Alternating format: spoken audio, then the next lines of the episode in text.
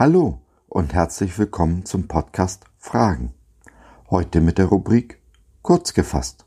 Ein Thema in fünf Minuten.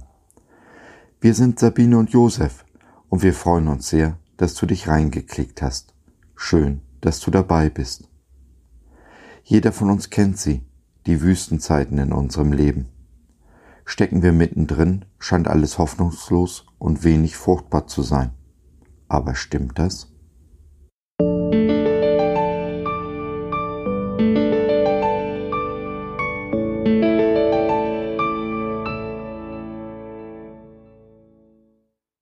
Wie überlebt man die Wüste?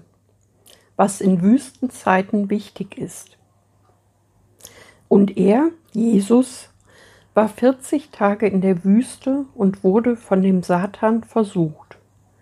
Und er war unter den wilden Tieren und die Engel dienten ihm. Markus 1, Vers 13. Das alte Ägypten war das Land der Pharaonen. Aus dem Land, in dem Milch und Honig fließen, wurde das Land Israel. Und die Wüste, wem gehört die Wüste? Die Wüste ist Gottes Land. Jedes Kind Gottes kennt Wüstenzeiten in seinem Leben. Dies ist seit dem Tag so, als Adam die Sünde über die Welt brachte und mit ihr Krankheit, Tod und Verderben. Jesus selbst war 40 Tage in der Wüste und wurde dort aufs äußerste versucht. Denn auch im Land Israel, dem heiligen Land, gibt es Wüsten.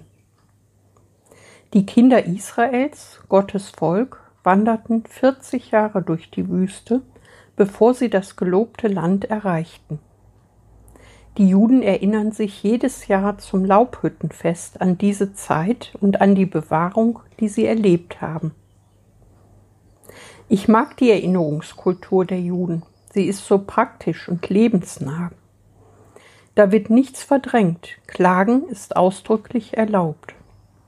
Den Problemen innerhalb von Wüstenzeiten wird nicht aus dem Weg gegangen. Man stellt sich ihnen. Man erkennt, dass die Probleme zu groß und die Stürme zu mächtig sind, um allein gegen sie anzukommen. Vertrauensvoll wendet man sich an den einen, der schon zur Zeit des Exodus in der Wüste Wegweisung und Orientierung war. Das ist in unserem Leben nicht anders. Gerade in Wüstenzeiten können wir ohne Hilfe nicht überleben. Von daher ist es hilfreich, sich an den einen zu wenden, der über den Wüstenrand hinausblickt. Wir dürfen zu Jesus kommen und klagen ihm unser Leid und unsere Not in der Gewissheit, dass auch er Erfahrung mit Wüsten hat und er den Weg kennt, der hinausführt. Und so bitten wir ihn im nächsten Schritt, uns zu führen und zu leiten. Dabei können wir dankbar zurückdenken an all die Situationen, aus denen er uns schon herausgeholfen hat. Nie kam er zu spät. Damit stärken wir unser Vertrauen, dass es dieses Mal nicht anders sein wird. All unser Vertrauen, unsere Hoffnung können wir auf ihn setzen, denn für Jesus gibt es keine hoffnungslosen Fälle. Und schließlich halten wir uns daran fest, dass jede Wüste ein Ende hat. Egal wie schlimm alles auch aussehen mag, diese Zeit ist begrenzt der Nacht folgt unweigerlich der Morgen. Was betrübst du dich, meine Seele, und bist so unruhig in mir?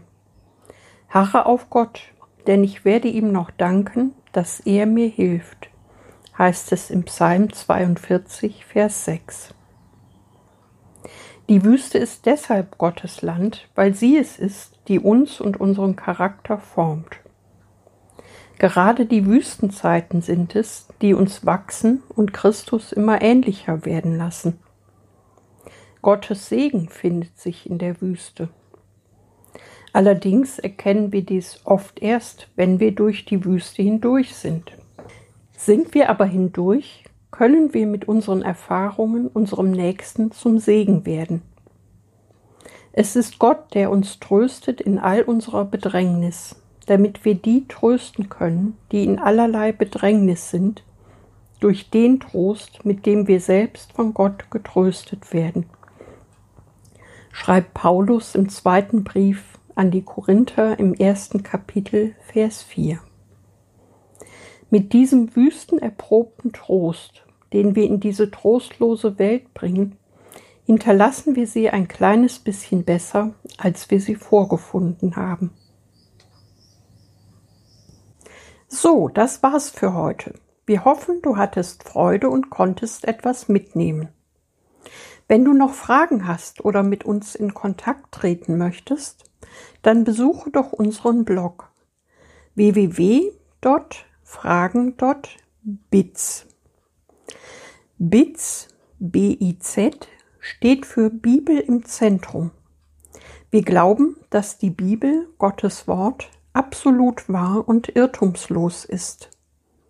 Gott hat uns lieb und möchte, dass unser Leben gelingt.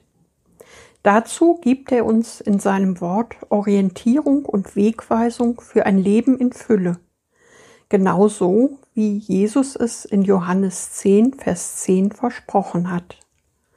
Was meinst du dazu?